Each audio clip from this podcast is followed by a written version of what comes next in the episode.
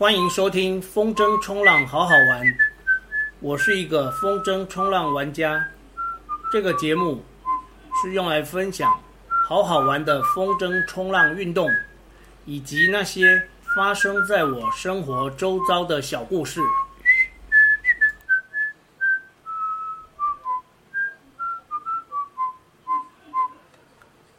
这一集是第十六集。刚开始玩单向版的那时候，现在希望一周可以上架两集，周一、周五各上一集。我不想拖稿，拖到我老爸来梦里骂我：“你做干什么嘞？”所以，我超前部署。SoundOn 很好用，是中文界面的 hosting，已经录好的节目可以先上传，设定排程。作者可以预约上架的时间，时间一到就会自动上架。我都是设定每个星期一跟星期五半夜的十二点零一分上架。好的，言归正传，第十六集，我刚开始玩单向板的那时候，开始尝试练习玩单向板，是在二零一九年的九月。我记得那一天是在顶寮，顶寮是一个在万里的海滩，可以看到很有意境的烛台屿，石头做成的蜡烛台，浑然天成，在外海耸立着，搭配着碧海蓝天，说有多美就有多美。但是我却曾经因为距离烛台屿太近，差一点就居居。这个烛台屿历险记。下回再说。先说开始玩单向板的故事。那天在顶寮，我看到单向板腾浪大神 Jason 拿着一块看起来很旧的单向板，因为我所有的装备都是跟 Jason 买的。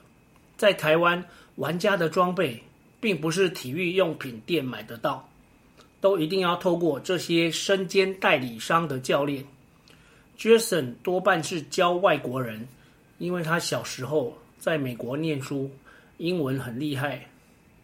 我想要学单向板的念头已经动很久，所以那天一看到那一块旧到不行、东补西补的板子，就脱口而出：“Jason，那块单向板可以卖我吗？”Jason 很爽快地答应了。他说：“那块板子之前受重伤，三根尾舵都断掉。”刚补好，换上全新的尾舵，一组尾舵是三千五，就当做买尾舵送板子，算你三千五就好。即使我隔年就拥有了一块新板子，但这块板子一直到现在都还是很好玩的。我记得拿到这块旧板的那一天，上板是一次成功，只是还不会转向。跑到外海，想要回岸，必须要下水，把板子转一百八十度，然后重新画针上板。接下来的十多次练习单向板的 jibing 顺风转，练到非常挫折，练到怀疑人生，几乎是砍掉重练。下面这一段关于顺风转的说明是讲给麻瓜听的，以在台湾西岸。玩西南风的情况来说，出海的时候，左脚是前脚，右脚是后脚。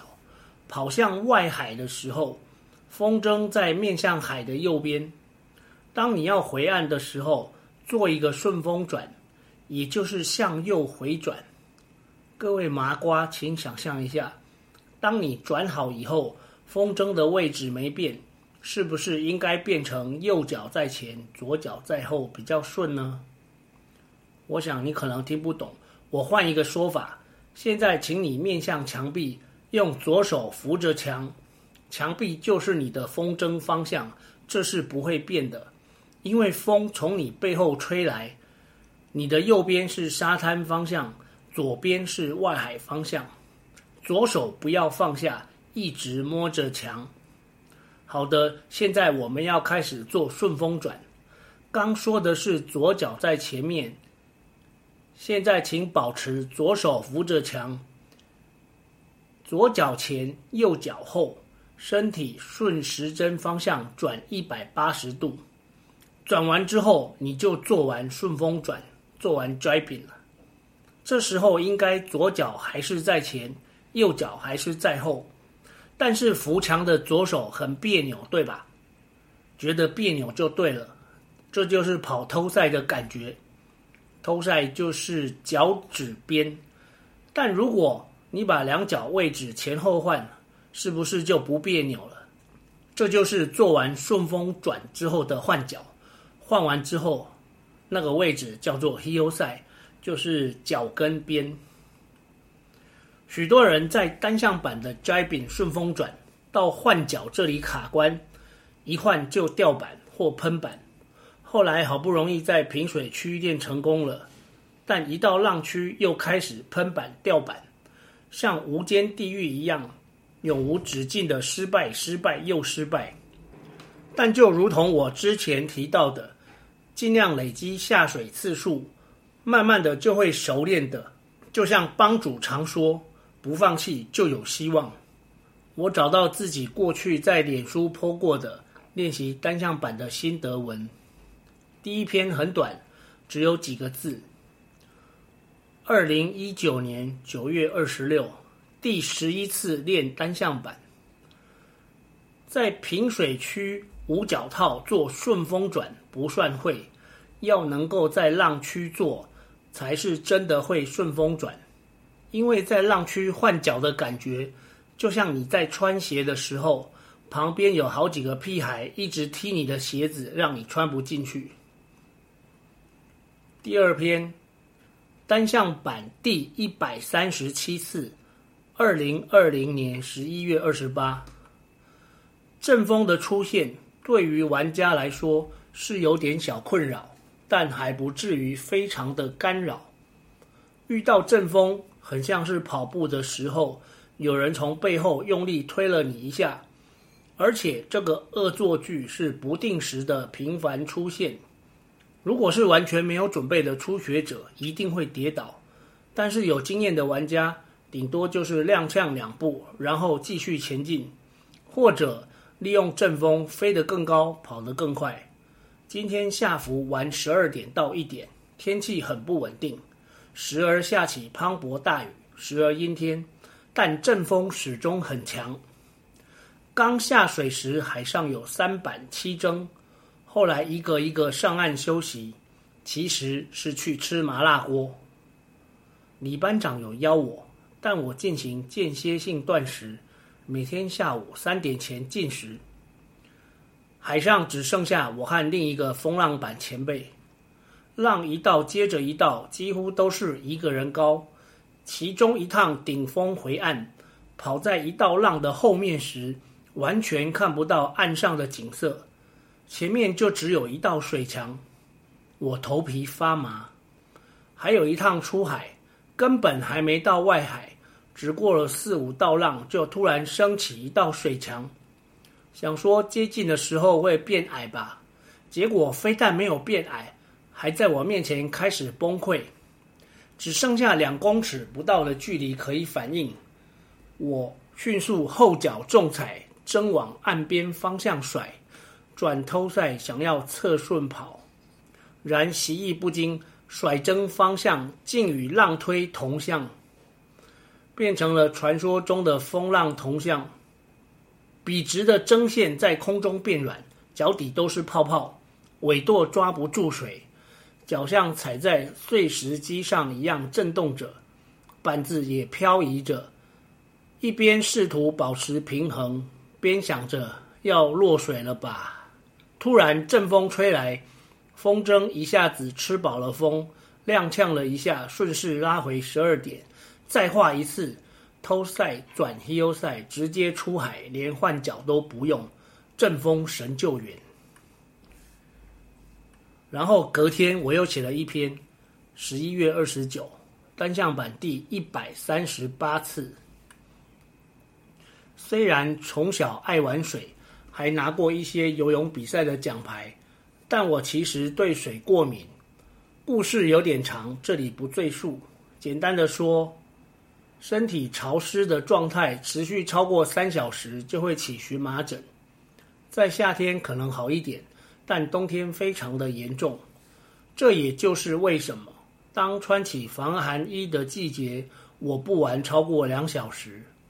气象预报会有所谓的体感温度，而在海边体感温度又必须降个几度。当海水喷溅在奔驰跳跃的我的脸颊上。东北风接力扫过，寒意是穿皮透骨的一种冷。这时脑中只有一个念头：靠！我为什么穿短袖的防寒衣？上面说的是去年冬天的场景。从那之后，只要预报低于二十度，我就乖乖穿长袖防寒衣。好穿但难脱，在海边靠着一桶三十公升的水，洗身体、洗挂钩、洗水袋。洗长袖防寒衣，然后再洗胶鞋、洗板子。长袖防寒衣常常有沙子洗不干净，是说在海上跑的浪人，哪个身上、车上、家里没有一些沙子呢？这些沙子久了就会习惯。风况比昨天好，没有下雨，阵风也比较温和。不过浪跟昨天差不多高，差不多密。对我个人来说，出海遇到浪，基本上有三种选择。第一种是减速侧顺跑，爬浪过去。减速的目的是减少掉板的几率，侧顺过浪则是把陡坡变缓坡，然后板子就会顺顺的爬过浪。第二种是加速跳过去，说是跳过去，但其实是骑机车跳狗链那样，尾舵还会粘着浪尖。这样跳比较安全，落海时每次都可以踏踏实实的踩好踩满。我当然也希望有一天可以像水车那样跳起来，整个板底给你看，就像花花四脚朝天躺在地上给你看肚子一样。不过这需要时间，玩风筝冲浪是一段肌肉记忆的建立过程，急不得。第三种是掉头回岸。很明显，这是因为浪太高太急，先逃向岸一段距离，等浪变矮或是完全崩溃之后，再用前两种方法过去。至于有人说看到我在腾浪，其实那是 driving 失败，转向角度不够，板子快沉了，只好又把针画回去再重来一次。远远看一直在跑 S 型，的确很像在腾浪。我记得这一段，那是阿鲁米跟我说，我我很厉害，才玩不到一年就会腾浪。然后我是回答说，还不是腾浪，还是脚本失败，因为一遍射不过，各射一遍，安尼射来射去，射足多遍才射过去。所以你看到我走 S 型，跟他的腾浪，其实是绝变失败，就是一个美丽的误会。